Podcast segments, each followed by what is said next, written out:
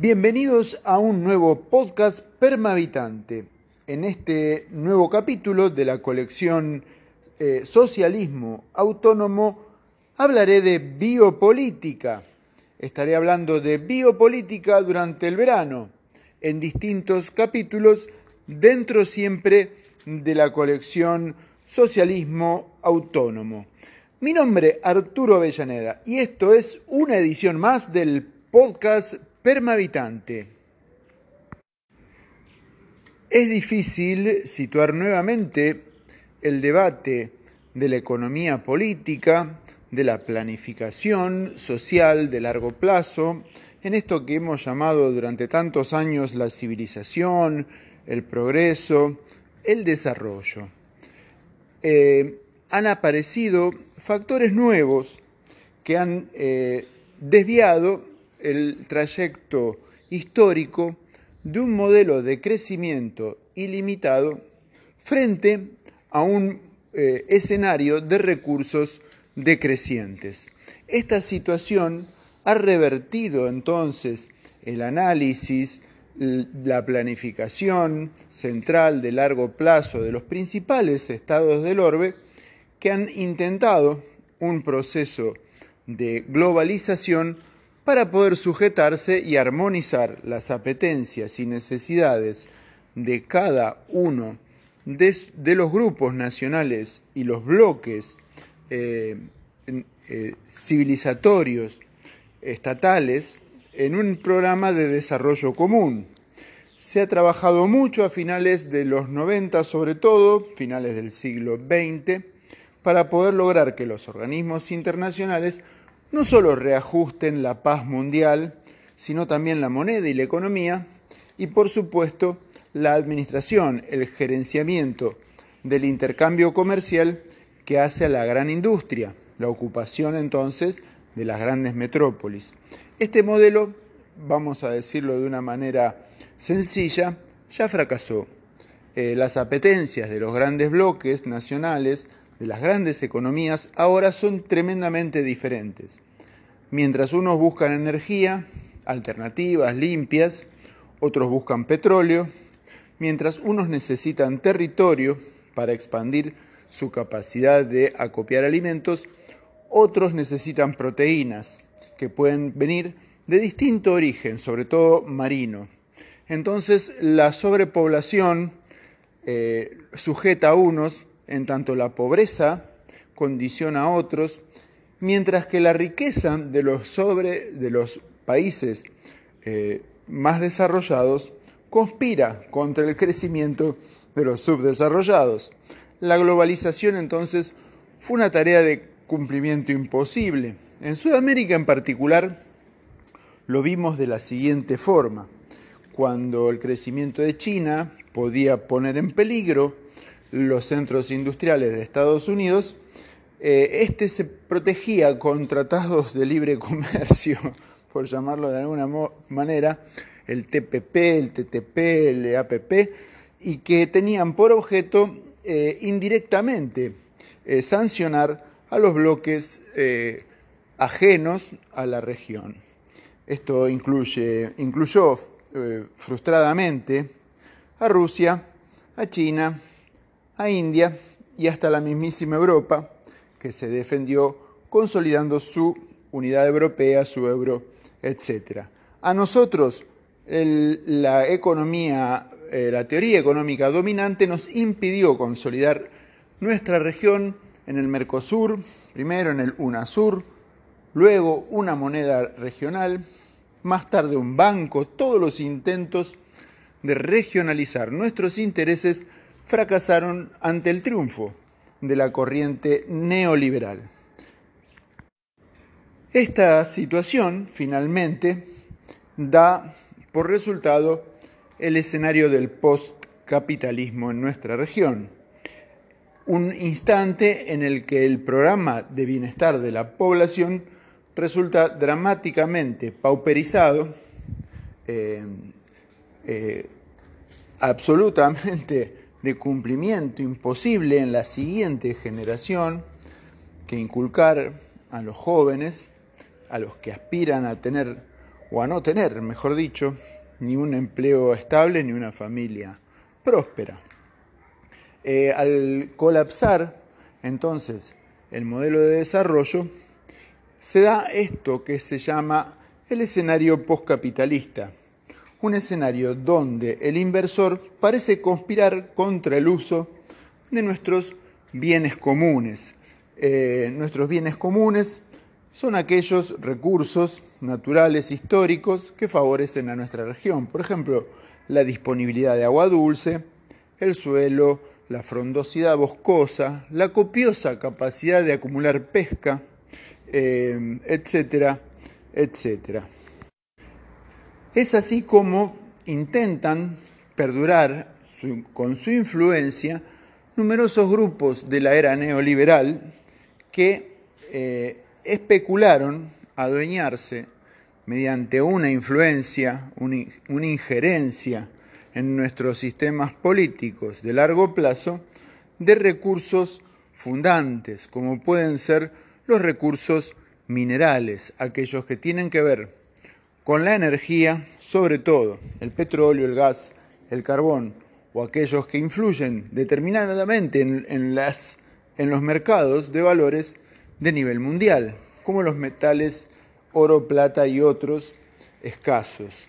Es así como eh, conserva todavía vitalidad un modelo capitalista en nuestra región que señala en el mapa, elige regiones enteras y condiciona entonces el modelo de aprovechamiento, la ingeniería de desarrollo que se ha de practicar allí.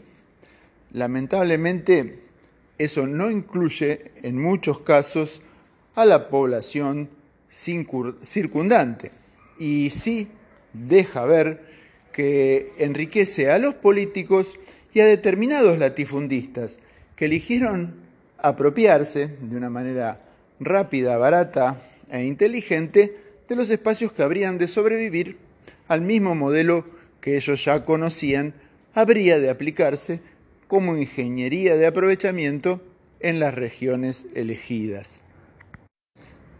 Esta política, extractivismo, le hemos puesto genéricamente, ha condicionado la política hasta el presente, eh, la segunda década del siglo XXI, de una manera solapada.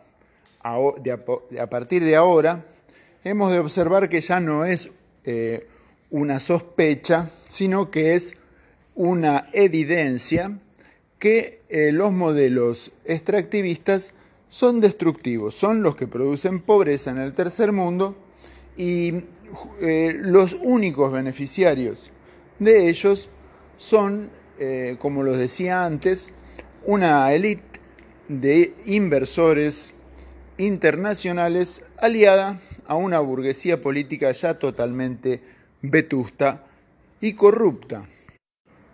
Entonces, sintetizando, eh, ¿cuáles serían entonces, desde nuestro punto de vista biopolítico, las actividades que serían de selección negativa, que deberíamos repeler o evitar todo tipo de aproximación o de adhesión en nuestros territorios. Y ellas son aquellas, ni más ni menos, que impidan la prosecución de nuestros sistemas vivos nativos. ¿Por qué?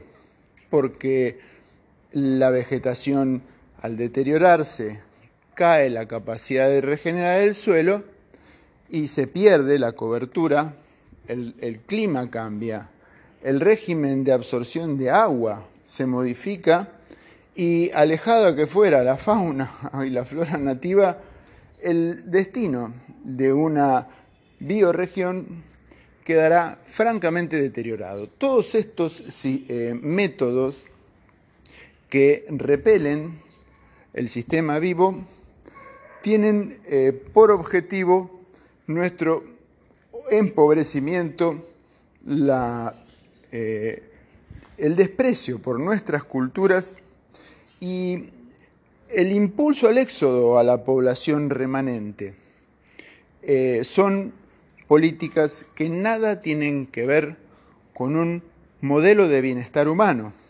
El fracking, la agroindustria, eh, el uso masivo de sustancias agroquímicas en ella, la producción carne intensiva a corral, la megaminería, el uso de energía nuclear que invalida el territorio para siempre. Nuestras culturas no tienen más de 5 o 6 mil años, pero una central nuclear mantiene toxicidad y peligro en sus pilas nucleares durante al menos 70.000 años. ¿De qué estamos hablando? Un método de aprovechamiento del territorio que no, no sería compatible con la vida de para siempre. Entonces, para finalizar, vamos a señalar cuál es la tónica interpretativa de lo que es un verdadero modelo de desarrollo, de crecimiento del bienestar humano y de prosperidad para una bioregión.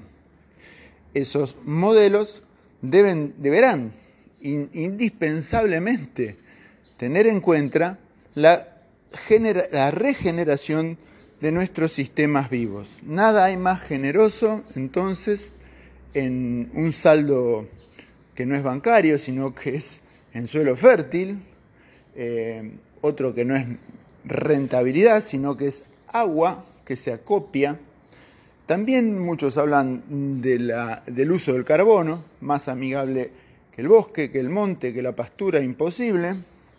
O incluso a nivel eh, hídrico, la eh, prosperidad de nuestros sistemas, nuestras plantas acuáticas, el plancton y eh, los peces.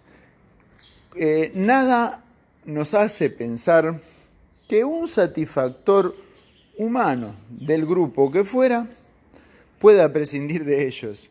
Así que asegúrense de que su modelo de bienestar los incluya. Allí están los alimentos de nuestros hijos, eh, las fibras de nuestra indumentaria, eh, indispensablemente el material de construcción de nuestros hogares y la energía también con la que nos alimentaremos, alimentaremos nuestras hornallas. Eh, por otra parte, prescindir de nuestros sistemas naturales nos hará esclavos de un mercado internacional que seguramente intercambiará con nosotros de una manera injusta y opresiva nuevamente. Y para cerrar, en síntesis, los valores que buscamos entonces eh, regenerar son, primero, más biomasa, segundo, mayor nivel de diversidad en ella, de biodiversidad en ella, y por último, más interacciones, no solo del hombre, con otros seres vivos, sino de los seres vivos entre sí, que se persiguen, se alimentan, se regeneran, se equilibran por sí solos, sin que nosotros tengamos que gerenciarlos. Así que es importante señalar que todo esto además es gratis. Así que bueno, gracias a todos por escuchar. Esto fue el podcast Permavitante. Mi nombre es Arturo Avellaneda y te espero la próxima semana. Si te interesó, si te gustó, difundilo, divulgalo, compartilo o déjame un comentario en la sección en las redes de comentarios. Muchas gracias y hasta la semana que viene.